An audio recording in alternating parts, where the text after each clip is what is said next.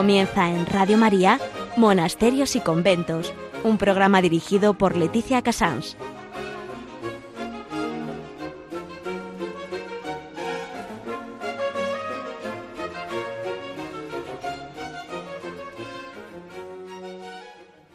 Muy buenos días a todos ustedes. Son las 11, las 10 en Canarias. Estamos en Radio María y empezamos monasterios y conventos. Hoy, como no podía ser de otra manera, eh, el mismo santo me ha obligado, es San Francisco de Asís. Ante un santo de este, de este importancia, no podíamos hacerlo de otro modo. Y tenemos la gran alegría de poder celebrarlo y unirnos a toda la Iglesia hablando y profundizando sobre San Francisco de Asís.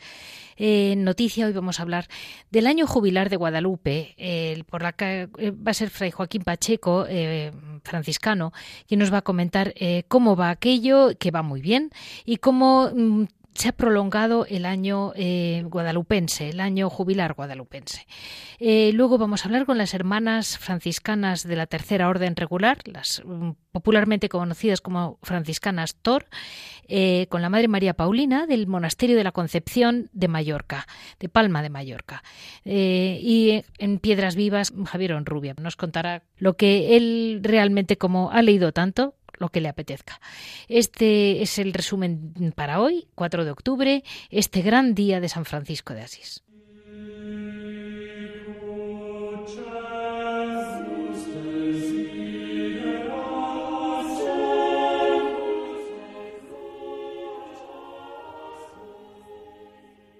Muy buenos días a todos. Este programa, como les he comentado, no podía ser de otro modo. Está especialmente dedicado a San Francisco de Asís. Como me imagino y supongo que en muchos programas de Radio María les hablarán de distintas, eh, de las grandes cualidades y lo que ha sido este hombre que es inmenso, es muy difícil de resumir. Solo les puedo decir como fundador, cómo tuvo dentro de una vida de pobreza y de una austeridad tremenda, cómo mm, se molestó Lucho por la conversión a los eh, turcos, eh, intentar a toda costa eh, la paz entre distintos puntos de la Iglesia y ante todo una cosa muy importante, el Señor Dios le dice, Francisco, transforma mi Iglesia. Y él, siendo un nadie, entre comillas, porque había querido ser un nadie, hace lo que puede, hace lo que él cree que debe, hace una vida que hoy en día sería completamente fuera de la ortodoxia. Mm, va, viene y al final el Señor le premia con las estigmatizaciones, eh, fue un hombre mm, increíblemente generoso, eh, se llenó de amigos de todos los ambientes y de enemigos al principio hasta que al final le entienden. Y, de todos modos, la pobreza, les digo yo porque me han llegado bastantes cartas eh, con una cierta discusión sobre la pobreza. Yo les diría que em, estábamos en un momento de primera transición de la Edad Media al primer comercio, que se podría llamar el primer momento de una sociedad de consumo, y eh, él ve que el lujo no lleva a ninguna parte. Y de algún modo, a raíz de su conversión, entiende que la primera manera es empezar por la pobreza. Es, un, es, una vida interesantísima, fascinante, que acaba amando la naturaleza, acaba amando mm, todo a través de Dios. Es una eh, compenetración con la vida de nuestro Señor excepcional y yo no la puedo resumir porque estoy segura que grandes sacerdotes lo harán muy bien, pero solamente que tengamos claro que él fue fundador de tres grandes órdenes.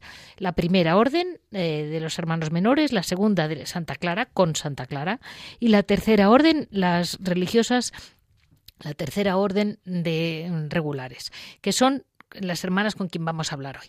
Y vamos a dar paso al monasterio de Guadalupe.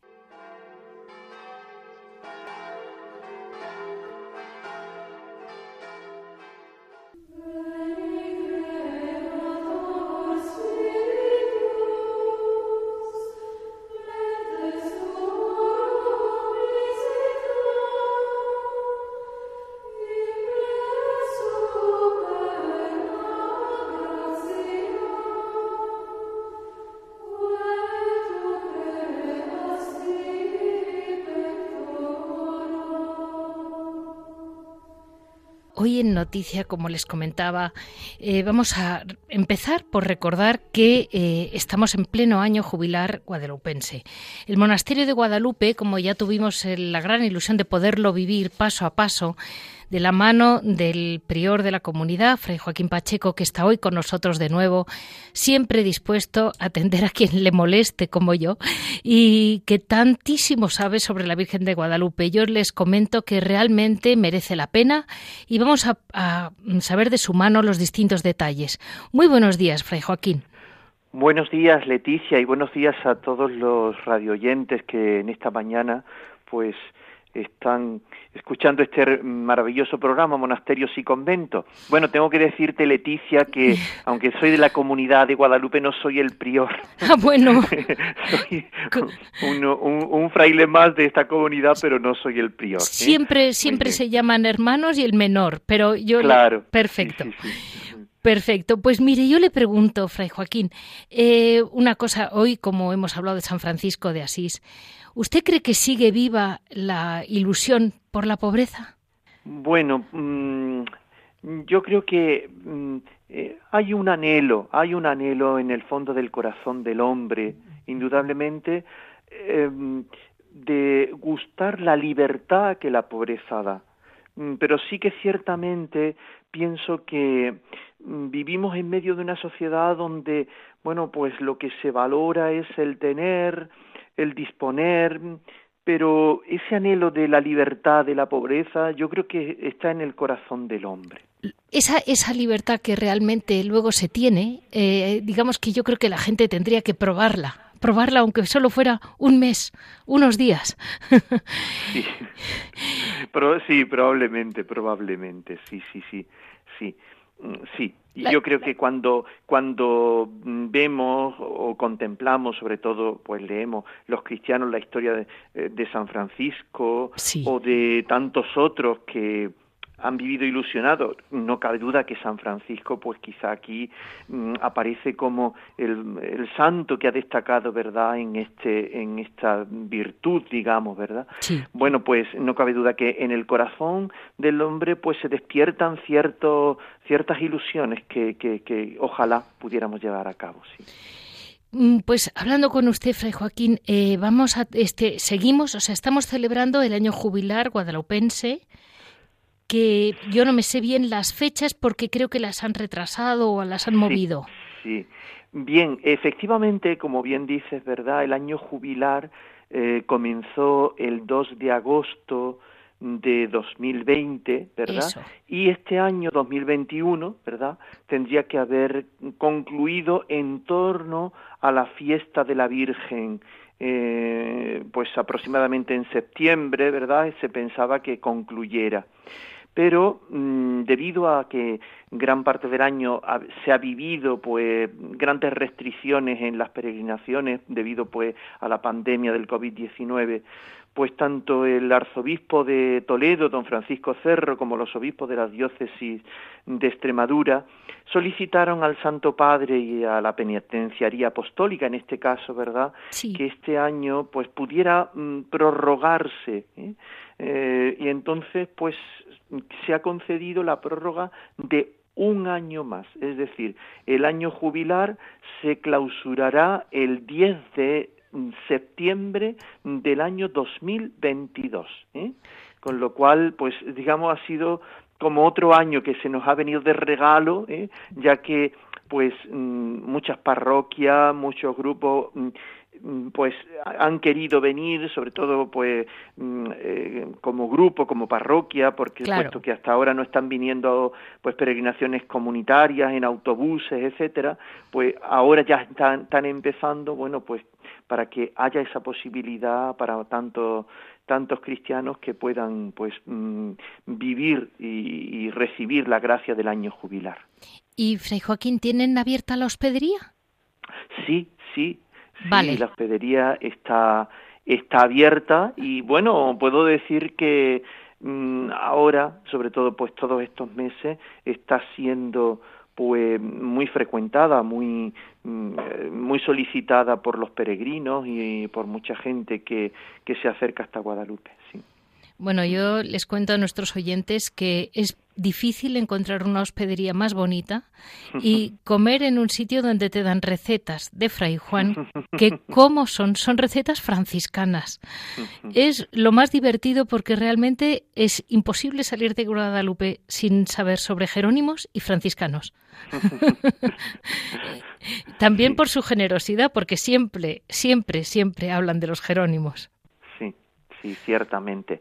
Eh, pues mm, indudablemente esa historia de más de cuatro siglos que los monjes de la Orden de San Jerónimo han realizado aquí y que ha quedado pues impresa por todos los rincones de Guadalupe por donde eh, vamos mm, paseando pues mm, sale a flote es una historia pues maravillosa que bueno, pues ha hecho este lugar tan lleno de belleza. ¿eh? No olvides que Guadalupe es patrimonio de la humanidad. ¿eh? De la humanidad. Eh, así fue declarado por la UNESCO en el año 1993. Y de paso, tampoco olvido que la vida se la da la Santísima Virgen y la comunidad de franciscanos que vive ahí día a día. Cuando llega uno nunca se encuentra solo. efectivamente, sí. Porque las piedras solas no, no hablan ni son muy acogedoras. sí, sí, es cierto, es cierto. Bueno, mm, la, la presencia de los franciscanos que, bueno, aquí pues ya tiene más de un siglo, los franciscanos llegamos aquí el año 1908 Mm, pues se debió pues a la preocupación y a la inquietud de muchas personas y especialmente un grupo de intelectuales que mm, veían que Guadalupe estaba en un tiempo de decadencia desde 1835 en que por las leyes de, la desamortización de Mendizábal los monjes habían tenido que salir pues eh, un grupo de intelectuales un grupo pues de gente que estaba preocupada veían que si no habitaba una nueva comunidad religiosa aquel lugar pues se acababa perdiendo y bueno, pues los franciscanos debemos nuestra presencia aquí sobre todo al interés del rey Alfonso XIII, ¿eh? que es el que, mm, bueno, pues hace que se busque esta comunidad religiosa, al final acepta pues mm, los franciscanos y, y, están aquí. Cuando llegaron, pues indudablemente esto era un monasterio en estado ruinoso, esa es la realidad. ¿eh? Pero a partir de ahí, bueno, pues hoy nos encontramos con un Guadalupe rejuvenecido ¿eh? y con un Guadalupe que es toda una delicia pues visitarlos. Pues muchísimas gracias. Mm, hemos estado hablando con Fray Joaquín Pacheco, que como él me ha dicho, es un fray de la comunidad, pero les digo que si algún día van para allí, pregunten, porque realmente cualquier franciscano se lo cuenta, pero el nivel de amor y de conocimiento que tienen de cada detalle de la Virgen emociona. Muchísimas gracias, Fray Joaquín, por haber estado con nosotros. Pues muchas gracias a ti, Leticia, y a todos los que nos han escuchado en esta mañana. ¿eh? Paz y bien. Gracias.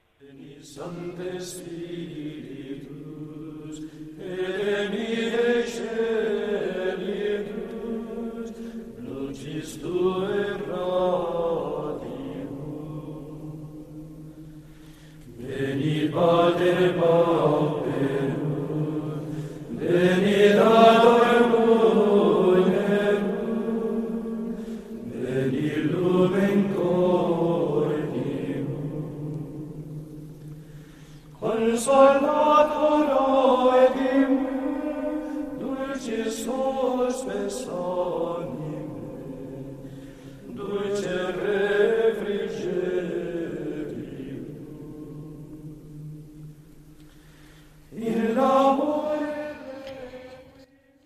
En, esta, en, esta, eh, en este apartado de historia y carisma, hoy tenemos la inmensa suerte de poder hablar con la priora del monasterio de las franciscanas Tor que es, eh, luego ahora se lo explico con detalle, de Palma de Mallorca. En la isla de, de, Mallorca hay dos monasterios y este, que es el de la ciudad de Palma, es, donde vamos a hablar con ellas. Eh, realmente es interesante saber eh, cómo mm, de un origen, vamos a llamarlo tan simple, como lo que proponía San Francisco, puede, pueden salir tantas ramas. Pero la familia franciscana, honradamente, es inmensa. Voy a intentar resumírselo, pero la madre me, me, corregirá si digo cualquier cosa mal, que la puedo decir en cualquier momento. como les comentaba, eh, San Francisco como fundador, que es un poco nuestro papel, no es solamente su, su gran carisma, quizás fue e, esa capacidad de vivir la reconciliación del hijo pródigo, esa capacidad de mm, perdonar a todo el que se le tiraba encima, que eran muchos, esa capacidad de amar la pobreza o de entender bien lo que quería decir la pobreza, por qué Cristo había sido pobre, esa capacidad de copiar a nuestro Señor en todo detalle, eh, pudiendo siendo un hijo de comerciante, siendo un niño que llamaríamos un niño burgués, eh, que en la época empezaban, eh, haberse convertido en un hombre profundamente pobre hasta llegar al extremo de, saber entender, liberado de la tierra y liberado de, las angustias que acaba dando el dinero a tantísimas almas distintas y de hecho sigue siendo la Orden de San Francisco la que, da un, un origen impresionante a tantísimas almas. La tercera orden regular mm, de San Francisco mm, tiene sus orígenes en el movimiento franciscano de la penitencia y está suscitado por el Señor y la obra mm, que se llamó El pobrecillo de Asís, el poverelo es una, una traducción del italiano. Eh, había, digamos que el primero funda, cuando se le alrededor suyo hay un grupo de chicos que se le unen haciendo la misma vida de pobreza máxima, copiando el Evangelio, eh, crea eh, la primera orden, la que se llama la Orden de los Hermanos Menores, así es como se les llamó. La segunda orden eh, la funda Santa Clara, o con Santa Clara, que, que era su gran amiga y vamos a llamarlo la rama femenina. Y una tercera orden en la que mm, básicamente se pensó para seglares, pero la realidad es que hay frailes, hay religiosas, eh, conventuales y, actúa, y, de vida activa, o sea, tienen las dos ramas. Y luego, además, están los seglares. Los mm, patronos de, la Tercera Orden de San Francisco eh, son la, Inmaculada Concepción, bueno, por encima de todo, porque la Inmaculada es la, priora de todos los franciscanos, de toda la familia franciscana, y específicamente de la Tercera Orden, San Luis de Leider, rey de Francia, y Santa Isabel de Hungría. Quizás Santa Isabel de Hungría por su, por su capacidad de misericordia y de lo que ella muchísimo hizo por los pobres. Y estos llamados em, frailes de la penitencia en, en Italia, a ellas las llamaron mujeres religiosas. Con el transcurso del tiempo, los monasterios de vida contemplativa se fueron multiplicando por iniciativa de espíritus generosos que estaban realmente empeñados en vivir la espiritualidad penitencial de San Francisco. La Iglesia reconoce nuestro carisma, me dicen ellas, como un don del Espíritu, aprueba nuestra forma de vida. El ideal de la vida franciscana sigue siendo impulsada sin cesar. en el tiempo, mm, tanto en el pasado como en hoy, eh, digamos que la perfección evangélica la siguen deseando muchísimos hombres y mujeres hasta como la implantación del reino de Dios. Tomando como modelo a San Francisco, eh, se esfuerzan en seguir a Jesucristo, eh, viviendo en fraternidad, comprometiéndose a un voto público de la observancia de consejos evangélicos, sobre todo profundamente esa parte de obediencia, pobreza, castidad, eh, una, realmente la parte más humilde que encuentran dentro de la vida evangélica. Eh, ellas viven en clausura y desde su monasterio, pero de alguna manera, para poder realizar este ideal que tienen de, digamos, eh, hacer volar esa caridad fraterna en la que tanto, tanto han, han vivido generaciones, practican la verdadera penitencia, la abnegación cristiana ese mm, hundirse en, la, en, la, en el anonimato porque no las conocemos y, realmente es maravilloso cómo ellas saben vivir bajo la protección de la Inmaculada, patrona de todos, con esa caridad de Santa Isabel de Hungría y mm, cómo saben vivir en la tercera orden de San Francisco viviendo en la humildad total que, exige, digamos, el, espíritu de San Francisco. El monasterio de Palma eh, no, es, no es muy, era de las capuchinas y me decían las hermanas que han ido, se unieron las dos que en mi opinión, y esto se lo comento, también creo que es un, un gran eh, síntoma de su capacidad de caridad y de generosidad, porque unir dos familias muy parecidas, todas hijas de San Francisco, pero no exactas, no crean que es nada fácil, sobre todo en almas mayores, gente mayor que ha llevado ya muchos años en, en una forma de entender la vida, el ser capaces de aceptar a, las, a la tercera orden regular y por otro lado a la priora actual de la tercera orden regular, el saber llevar esta rama de la familia franciscana con varias capuchinas con ellas, pues también es, un, es una muestra de cara a todos de su capacidad de, de saberse adaptar dentro de la pobreza y sin dejar nunca lo importante, pero eh, sabiendo no ser rígidos en lo que no hay que serlo, como pueden ser los pequeños detalles de comprensión o de modo de vida que pueda tener una vida u otra. Y vamos a dar paso, a, porque lo vas a ver mucho mejor que yo, a hablar con la Madre María Paulina, priora del Monasterio de Palma de Mallorca. Muy buenos días, Madre. Hola, buenos días. Bueno, perdóneme lo primero de todo por porque yo creo que he debido de armar un lío al explicarlo, pero yo creo que quien mejor me lo ha explicado es usted. La tercera orden regular, madre, tiene su, su origen en la búsqueda de la penitencia. ¿Cómo surgió, madre? Pues eh, intentando resumir, porque sería es difícil. bastante largo, no sí, es difícil, no. Pues eh, la tercera orden regular tiene sus orígenes en la primitiva orden de penitencia que ya existía en la Iglesia y que nos podríamos remontar hacia el siglo III cuando apareció. Vale. O sea, eran lo que llamaban los penitentes, o sea, de los de Vale, bien. Sí, era un estado de vida que, que conformaban aquellos cristianos que, que por propia voluntad pues aceptaban las penitencias públicas que la Iglesia imponía a los pecadores arrepentidos con pecados pues públicos, ¿no? Como dice la, por eso llaman penitencias públicas. Sí. Entendido. Y, estos cristianos, pues, eh, pues si se miran distintos documentos, tienen eh, se les daba distintos nombres también, ¿no? Era como conversis, continente, penitentes voluntarios y bueno, y, cada uno pues eh, tenía una manera de, vivir después eh, esta vida de penitencia, como algunos se retiraban eh, y, eran como ermitaños, otros se vivían junto a los monasterios ayudándoles y otros en sus propias casas, pero ya con unos compromisos penitenciales específicos. Vale, entendido. los orígenes. Entendido. Sí. O sea que dentro de ese grupo de cristianos que ya existían es donde, digamos, encuentra encuentran ellos a San Francisco o San Francisco les encuentra a ellos. Bueno, eh, San Francisco, eh, pues ya en el siglo XIII, pues eh, todo este movimiento penitencial de la Iglesia, pues cobra un gran apogeo, ¿no? Porque surgen las órdenes mendicantes. Sí.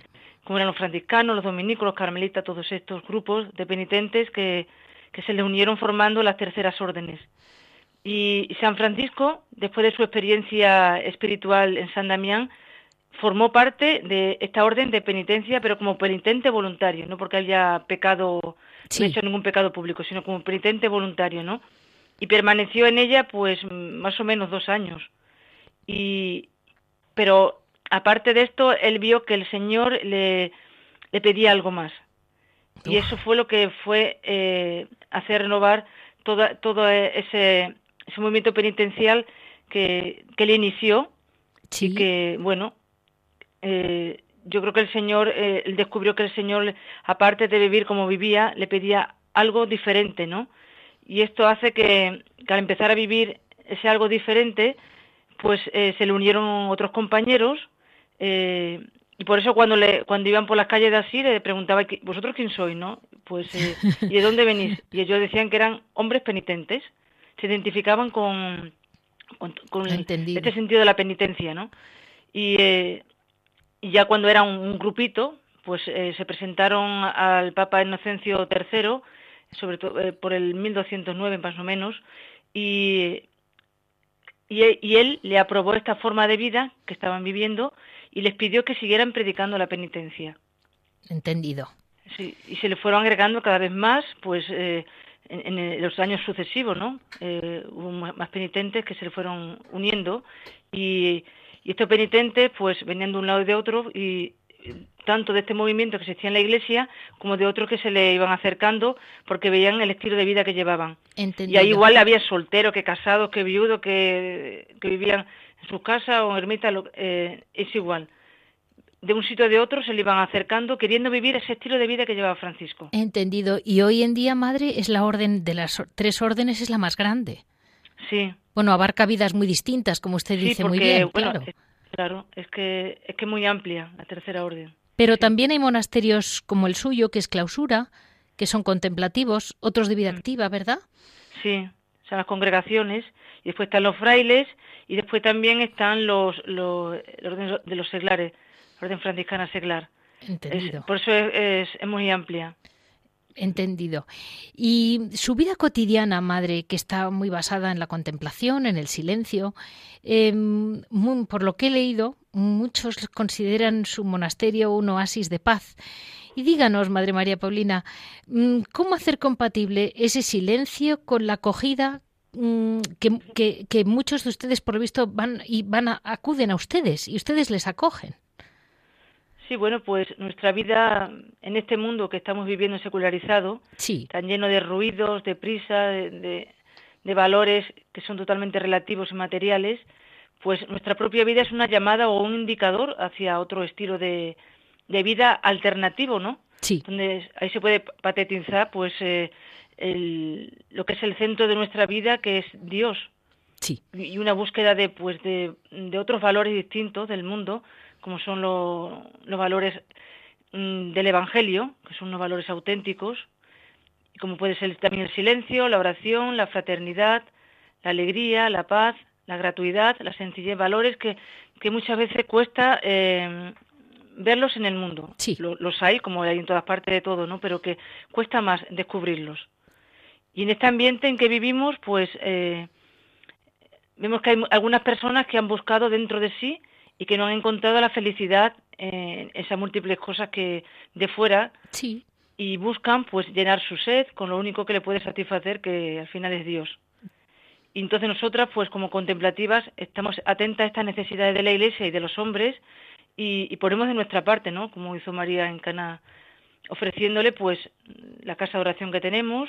¿Y cómo es la eh, casa de oración, madre? Porque me ha parecido una cosa bastante peculiar. ¿Tiene su pues horario y todo? Sí, la casa de oración, bueno, ahora con esto de la pandemia está un poco parada, ¿no? Pero ¿Sí?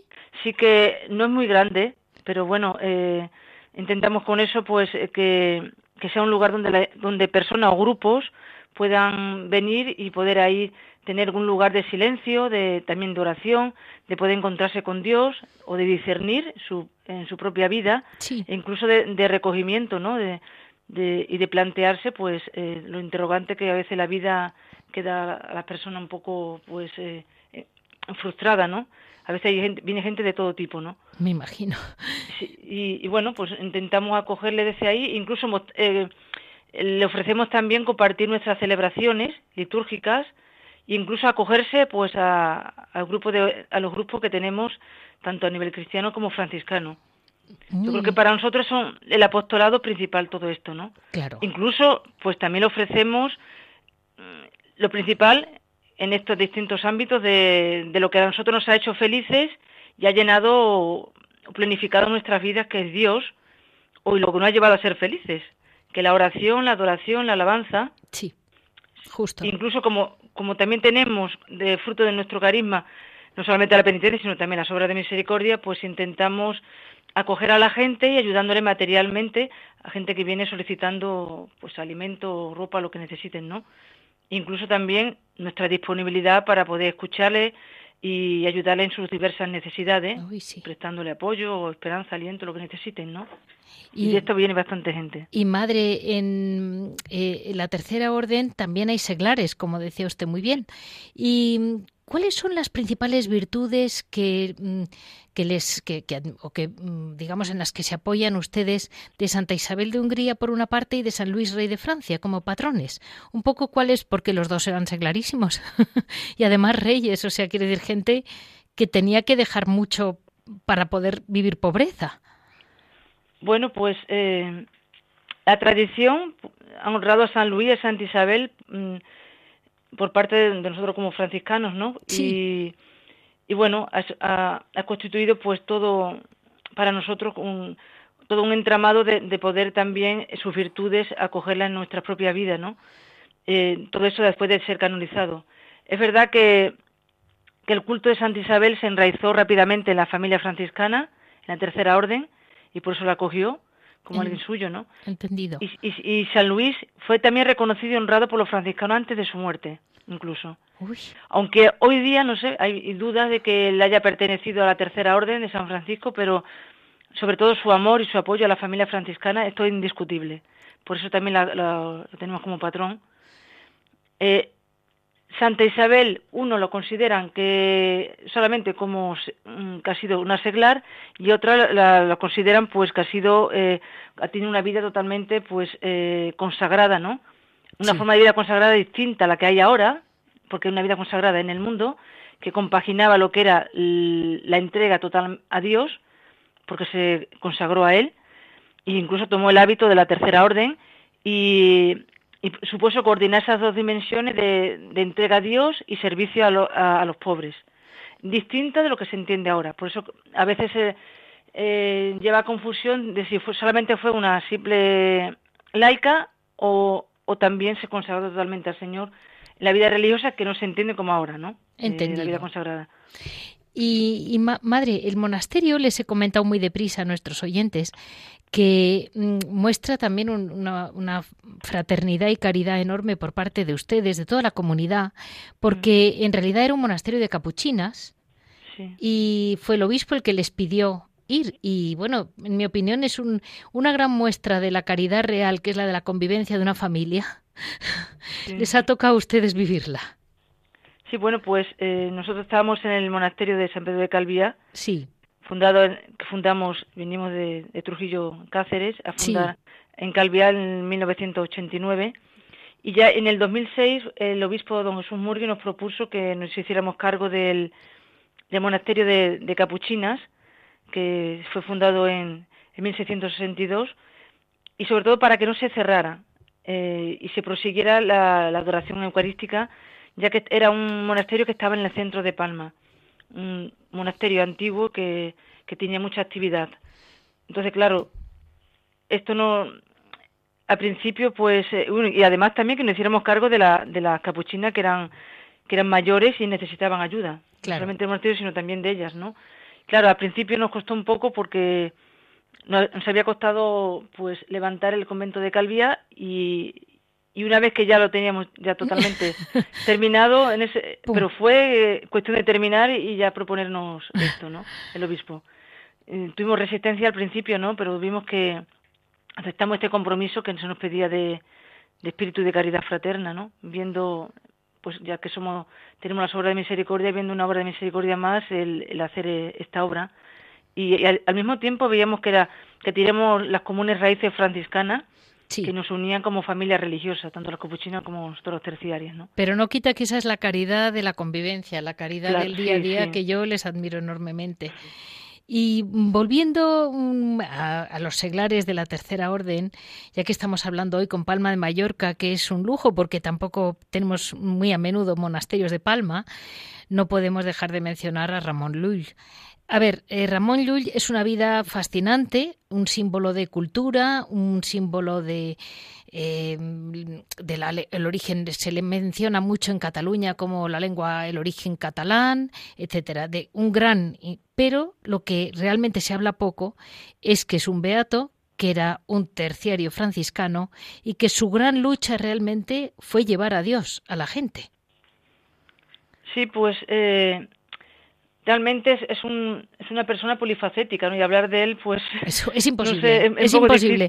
Les decimos a nuestros oyentes que, que si me lo, quieren pedir, que me lo pidan y en otro programa, mm, porque es otro personaje, este Ramón. en realidad tiene, eh, fue un, un hombre, el que el primero que escritor de la lengua catalana, ¿no? Catalán, Entonces eso es muy importante, ¿no? Claro. Y también un, auténtico sabio... Eh, que en, su obra tiene cabida de todo, ¿no? La filosofía, la religión, la ciencia, la mística, todo, ¿no? Yo creo que fue un autor muy sabio dentro de la Edad Media europea, ¿no? Sí. Y, que su obra tan extensa, yo creo que, escribió más de 200 libros, ¿no? en catalán, en árabe, en latín, y, trataba todos los géneros, ¿no? Yo creo que por eso está tardando tanto en ser canonizado. Solamente para revisar toda su obra es eh, tan amplia. Sí. Eh, eh, pero yo creo que eh, su, su mayor deseo fue el convertir a los infieles al cristianismo. Y yo creo que esto es eh, algo muy importante destacar de él. ¿no? Muy importante. Y yo creo que, que esto le, llevó a, hacer todo lo que hizo e incluso a, a ser eh, un nómada totalmente porque estaba viajando de un sitio para otro y, se metió en pues en, en, en, sitios en Marruecos y todo esto que fue que sobre todo para llevar a los musulmanes ese esa vida de Cristo para que se convirtieran. Y, bueno, murió en ese empeño, ¿no? Sí, sí, desde luego. Y su, conversión también impactante, ¿eh? porque yo creo que, que, se le. Porque se le, se le repitió cuatro veces la visión de Jesús y no daba ese paso ¿no? de, entrega a él. Pero solamente fue escuchando un sermón de San Francisco por el obispo de Mallorca en la iglesia de, de Palma de San Francisco, pues ¿Sí? ahí fue donde tomó la decisión firme de cambiar su vida. Y, empezar a, imitar a San Francisco. Empezó a vender eh, pues parte de sus posesiones, abandona a su mujer, a, sus, a, dos hijos que tenía y abrazarse a, la religión y entregarse de lleno a ello, ¿no?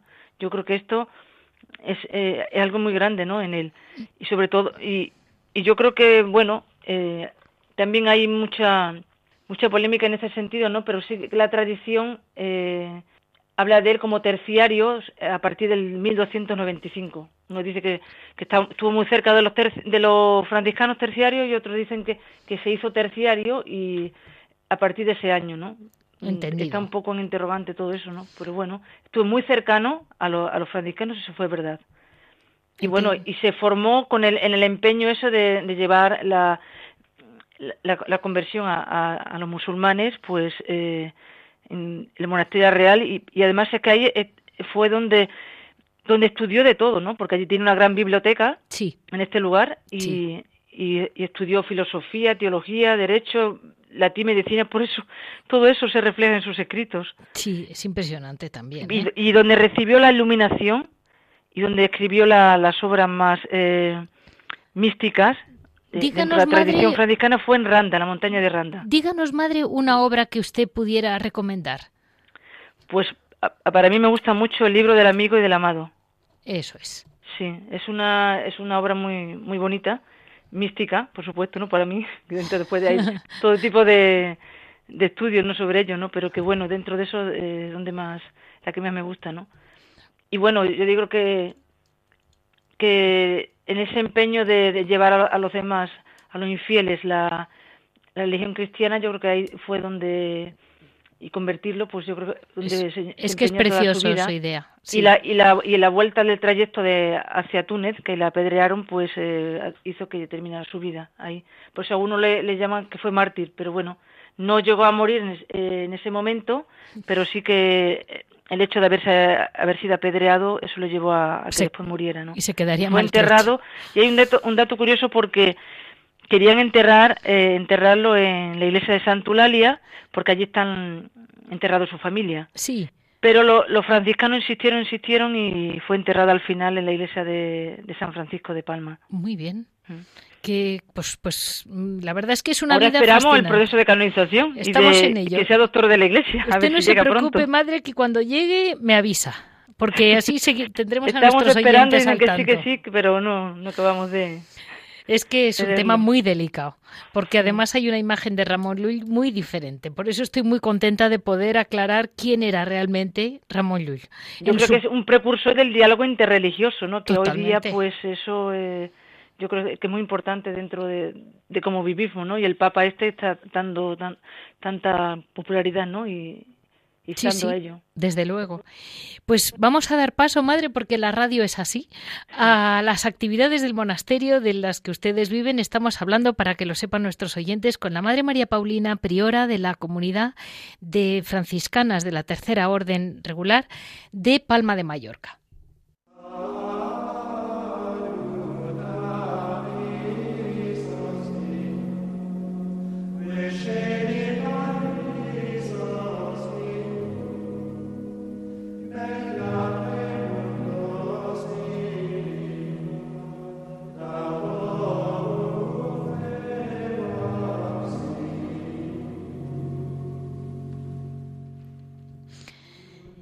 En nuestro apartado de Hora de Labora vamos a ver mm, cuáles son los principales trabajos del monasterio de Palma de Mallorca de las franciscanas de la Tercera Orden Regular.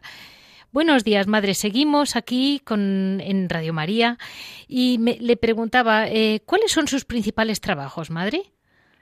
Pues nos dedicamos principalmente a, la encuadernación de libros a pequeña escala, pero es el trabajo principal, como también el lavado y planchado de ropa, eh, mantelería, vestido de bautismo, de comunión, distintos eh, tipos de ropa a, gente particular. Y después también eh, hacemos limpieza y planchado de manteles, corporales, purificadores, todo lo que todo lo de las parroquias que nos traen. Vamos, que tienen a las parroquias con ustedes. Incluso también a veces nos encargan iconos, rosarios, eh, pintar cirios, una serie de cosas así ya más, pequeñas, ¿no? Y puntuales. Y en Navidad, si no me equivoco, tienen dos excepciones. Tienen algunos dulces que creo que les piden, me dijo. Sí. Y, y abren la exposición con un Belén precioso que tienen propio de franciscanos ¿Y, siempre está abierto, madre, toda la Navidad? No, como, como has dicho, eh, son dos excepciones solamente para este tiempo de Navidad. Vale. porque nos lo pide la gente, ¿no? Sí. Y bueno, y hacemos un poco de repostería, tampoco mucho solamente en este tiempo de Navidad, y parece que tiene buena acogida. Y, y, también abrimos el Belén Monumental y siempre se aprovecha para hacer alguna exposición sobre algún tema, como Centenario de la Fundadora, de las Capuchinas o, la llegada a Mallorca, diferentes temas, ¿no? Se va haciendo cada año para también eh, dar a conocer lo que este monasterio y, la vida que se ha llevado. Es que no crea que es fácil porque me imagino que son muy trabajosas las exposiciones. Sí, sí. Bueno, tenemos personas que nos ayudan ¿eh? en, eh, en, esto. Vale. ¿Y el, ¿Y el Belén, madre, que por lo que yo solo lo he visto en fotos, cuando estuve en Palma no lo he visto, pero debe ser un Belén precioso? Sí, sí. Sí, bueno, le hicieron las propias capuchinas y era la sala de, costura que tenían ellas, lo tenían para uso propio, pero después ya, claro, eh, después ya se empezó a hacer visitas guiadas por la parte de abajo del convento, se enseñaba el, el, Belén, el, museo, ciertas piezas que hay de, museo importantes del convento y, y también pues algunas zonas que, son antiguas, y que ahora pues estamos esperando que se puedan restaurar porque están muy mal. Vale, perfecto. Y, madre, ¿qué dulces hacen ustedes? Porque es difícil competir en Mallorca. Bueno, lo tienen crudo. sí, hacemos yemas, tenemos yemas de Santa Isabel, eh, mm, eh, también bizcochos. Eh, es que cada año a veces algunas cosas repetimos, otras veces vamos cambiando. Ah, muy bien. Sí, también hacemos ¿cómo se llama? Mm, coquitos y garrapiñadas y, bueno, varias cosas. Y las venden en, el propio monasterio, ¿no? Alguna, algunas veces vienen aquí, pero sobre todo porque nos los piden que hacen una... En todos los militares. Sí. Tienen un, sitio donde llevan los productos los conventos y ahí lo, nos lo venden. Ah, pues muy bien. Sí. Mm, o sea que lo, y lo tienen de manera más o menos local, porque el problema con esas cosas a veces luego son el, enviarlo hasta lugares donde te lo vendan. Sí, no, aquí solamente eh, porque no lo piden, ¿no? Si no, no. Perfecto. para nosotros es mucha, mucho ya. Vale. Pues bueno. Para la que mm, estamos. Hemos tenido la enorme, la enorme alegría y además es que mm, es importante que vayamos conociendo las distintas familias de San Francisco. Y así hemos podido conocer hoy eh, en Palma de Mallorca a la priora de la comunidad, la Madre María Paulina. Y muchísimas gracias, Madre, porque era complicado explicarlo y todavía más el, el, el conocer detalles de, tanto de la vida y del origen de la, de la tercera orden como entender eh, que Ramón Lull, a quien nadie sabe que ha sido franciscano o a punto, eh, nadie lo sospecha. Solamente se habla de él como lengua catalana. Y yo me dolía cuando lo supe. Bueno, pues muchísimas gracias, madre. Muy bien, gracias.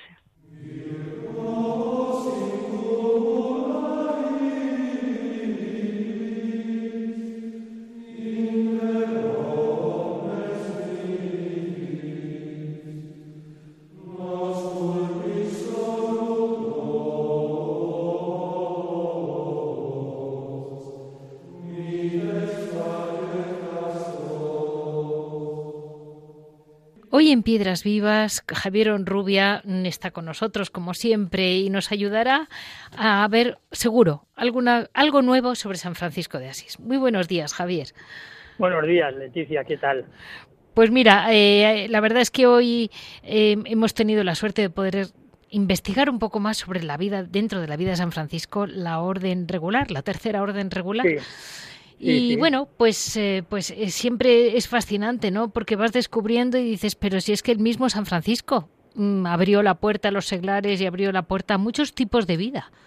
Bueno, San Francisco es un santo muy conocido, yo diría que el más popular de todos los santos, pero luego realmente de su obra eh, poca gente se ha, se ha, ocupado de estudiarla. O sea, yo cuando me leí las florecillas de San Francisco, dices, qué bonito, pero sabías que aparte de lo poético, de lo sentimental, del hermano lobo, de, de cuando no le abren la puerta del convento, cuando va con otro hermano y habla de la perfecta alegría, todo esto, pues te dabas cuenta de que había, que eso, esas eran, la, eran las hojas, pero que lo importante era la raíz y que la raíz debía de ser muy honda y muy, y muy sólida. Y es verdad, cuando profundizas en San Francisco de Asís, te encuentras al hermano Francisco que va a Marruecos para hablar con el sultán musulmán. Te encuentras con el hermano Francisco que le gusta retirarse a los eremitorios, a la alberna donde tiene los estigmas, por ejemplo, y le gusta vivir con otro hermano y están los dos viviendo como, como eremitas los dos, ¿no? Ves al, al, al hermano Francisco que es la pobreza viviente, ¿no? O sea, lo ves descalzo con esa túnica que se conserva en Asís, remendada con ese cordón, que es que no tenía otra cosa para sujetarse la túnica y cogió un cordón y se lo, y se lo puso a modo de, de cinturón, ¿no? Entonces dices, bueno, eh, luego tienes el, el, hermano Francisco, amante de la naturaleza, pero no por la, la naturaleza en sí, sino porque es obra de Dios porque ha salido de la, de la mano de Dios. Y entonces él sabe el famoso cántico de las criaturas, que es de una profundidad, de una fineza espiritual, y te vas dando cuenta y dices, ¿cuántas, cuántas caras, cuántas facetas tiene, tiene San Francisco de Asís, ¿no? Y nos hemos quedado, como siempre, con la que es un poquito, si me, si me permites la palabra, la más ñoña, ¿no? El, el, San Francisco de decir, mira, mírale, qué bueno era, qué cosas hacía. Pero claro, las cosas que hacía, lo hacía por amor de Dios y eran cosas, a mí por ejemplo, pues mm, me, me revolvió, me revolvió interiormente cuando vi una de las muchas películas que hay sobre él, cuando él, por ejemplo, se acerca a besar al leproso y el leproso le dice, no, no, no te acerques, no te acerques, que te puedo contaminar, que y luego le dice, que está prohibido besar a los leprosos. Y él se ve que, que, le da, que, le da, que le da repelús, que no quiere, pero lo hace, ¿no? Y entonces, bueno, esa imagen de San Francisco de Asís, claro, luego ves la obra al franciscanismo, lo que ha quedado, y lo que decías tú, que, que hay, tan, hay tantas ramas en ese árbol tan, tan vigoroso, ¿no? Porque están están las hermanas las hermanas clarisas no que dan un, dan un testimonio de fidelidad a Francisco y a, y a Clara ¿no? a, la, a la fiel seguidora de, de Francisco, Santa Clara Basís, otro gran, otro gran personaje. Eh, habéis hablado de Raimundo, de Raimundo Lulio, Raimond Yul, ¿no? Que dice, bueno, efectivamente, es que era otro personaje fascinante, fascinante. Mm, o sea, sus obras, el, el libro del amado, por ejemplo, es que es de una intensidad, de una profundidad mística increíble, ¿no? O sea, y bueno nos, nos hemos quedado con una con una con una imagen sola no porque decías tú bueno se la asocia al se la asocia al catalán. Hay gente que que todavía va un poquito más lejos y no le asocia al catalán sino al mallorquín ¿no? Entonces, pues dices, bueno, pues vale, pues, pues muy bien, pero es un hombre también de una profundidad y de, y de un saber enciclopédico, ¿no? Ese de, de esos santos ilustrados, pero ilustrados de verdad, ¿no? Luego hay también una de la familia franciscana, un personaje, una monja Santa Coleta, la francesa, que hace la reforma de las coletinas, las monjas coletinas. Creo que en España no quedan, pero en Francia y en Bélgica todavía hay, seguro en Francia, ¿no? Pues es una reforma que vuelve a los orígenes de, de Santa Clara, ¿no? Que cualquiera que vaya así, si vea el monasterio de San Damián, el conventito de San Damián, donde vivió Santa Clara, claro, todo de una pobreza, de una, de una austeridad, parece de juguete. No te puedes creer que ahí viviesen un montón de, de, monjas, ¿no? Porque era tan pequeñito, tan recogido, ¿no? Y eran de las que se llamaban descalfas, pero descalfas de verdad, no de sandalias, de descalfas. Entonces, en Madrid tenemos a las descalfas reales también, por ejemplo, o sea, que, que, que Francisco de Asís, el hermano Francisco, dio, dio para tanto, ¿no? Y tenemos, pues eso, la tercera orden regular, las, las capuchinas, la, las descalfas, las recoletas, tenemos, tenemos un montón de, de, de familias franciscanas, ¿no? Yo, creo, yo creo, Javier, que ha dejado una impronta en toda la historia de la Iglesia, San Francisco, y es que hoy en día cuando te dicen, este es un convento, eh, el que sea, me da igual, esta es una casa de una fundación nueva, me da igual si es nueva, antigua, lo que te chocaría es verla, por ejemplo, lujosa. Eh, claro. Con motivos, no me refiero a la iglesia, que para Dios siempre se ha dado todo, pero, mm. por ejemplo, ver un, un, sitio, un salón donde ellos estén eh, de lujo, dirías, ¿y esta gente? Eh, es como que ha quedado claro que el, que el que vive de un modo serio el Evangelio, pues tiene que vivir por lo menos muy austeramente. Claro, no, pues es que además el, el, el símbolo más, como dicen ahora, paradigmático de esa austeridad y de esa pobreza es el conventito del Palancar, donde estuvo San Pedro de Alcántara. Eh, yo recomiendo que quien pueda visitarlo que vaya, porque la celda que tenía San Pedro de Alcántara sí. era debajo de una escalera un hueco y tenía ahí un artilugio de unas maderas, entonces como no se podía tumbar a dormir, no podía echarse en el suelo, dormía medio inclinado y metía los brazos por la madera esa, entonces eso es como una es como una casita, como una casita de muñecas, de juguete, lo ves ahí, y eso era de la, de la reforma de San Pedro de Alcántara, la reforma, los alcantarinos, ¿no? Sí, sí. Y luego las España tuvo mucho peso. Por supuesto, en el siglo XVI las reformas de los observantes eran increíbles, pero es que además, eh, si se lee la historia de, de, la, de la orden franciscana, tanto de los capuchinos como de los conventuales, como de, de los observantes, te das cuenta que discutían sobre la propiedad de quién era el monasterio, si era de los bienhechores o, era de la orden, incluso de los libros litúrgicos, o sea, si los libros que utilizaban eran propios de los frailes o no eran propios, ¿no? Entonces había, había unas discusiones de un calado teológico intelectual muy profundo, ¿no? Hubo excesos y hubo cosas ya, pues hombre, incluso ya de, discutir si la ropa que llevaban, ¿no? Era, era, era personal, era para uso personal o era para uso comunitario, ¿no? Pero que de tal manera siempre trataron de mantenerse muy fieles, muy fieles. Bueno, el famoso cardenal Cisneros, siendo lo que fue en la historia de España, sí. el, el regente, el, el hombre que llegó en un momento a tener un poder terrible, en, terrible por la capacidad que tenía, o sea, que tenía todo el poder en su mano, ¿no? Pues era un señor que vivía muy austeramente, era un señor que seguía siendo franciscano. Hubo una exposición hace dos años en Toledo sobre, sobre Cisneros y tenían la vajilla, que utilizaba vajilla. Y entonces, pues, eh, tenía allí un plato, un cuchillo y un tenedor. Y claro, decías, bueno, y esto era del regente de España. Esto es lo que tenía este señor. Entonces él, en cuanto podía, le gustaba escaparse, no mm, tratar los temas de Estado, pero escaparse a estar, a estar con los franciscanos, ¿no? Entonces siempre, lo que tú dices, que siempre la arquitectura franciscana se, se ha identificado de una forma muy fácil, pues porque decías, bueno, no son conventos suntuosos, eh, tienen tienen lo que cualquier convento tiene que tener, el, las celdas, la biblioteca pequeña, el, el, refectorio, la iglesia, y, no tiene más, no tiene nada superfluo, o sea, no hay nada que digas, bueno, esto es para un desahogo, para... No, no, no, no, no, simplemente lo que utiliza la comunidad. Bueno, pues con este rasgo, eh, con este rasgo, Javier, nos quedamos y, y, si me permites recomendar que hay que seguir leyendo las florecillas de San Francisco de Asís. Vale. eso, eso por supuesto, porque ayuda mucho y nos presentan a, a, una, a una persona que cada día descubre una novedad de, la creación de Dios. Y yo creo que eso lo estamos perdiendo un poco. El, el que se nos caiga la baba de ver la obra que hace el Señor. De acuerdo. Y la que ha hecho. Así nos quedamos con ese consejo que me parece muy bueno.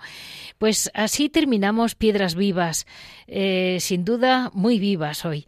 Eh, el, programa de hoy, espero mm, verles, tenerles pronto otra vez. Eh, ya saben que para cualquier duda me pueden comunicar en monasterios y conventos les repito, monasterios y conventos arroba radiomaria.es. Si desean escuchar los programas, en la página mm, de Radio María, www.radiomaria.es, tienen disponibles los podcasts, pues calculo que a partir de unos días más tarde. Con la, la paz que hay que dejar siempre que la Virgen María se mueve a su ritmo. Muchísimas gracias a todos y espero verles dentro de poco.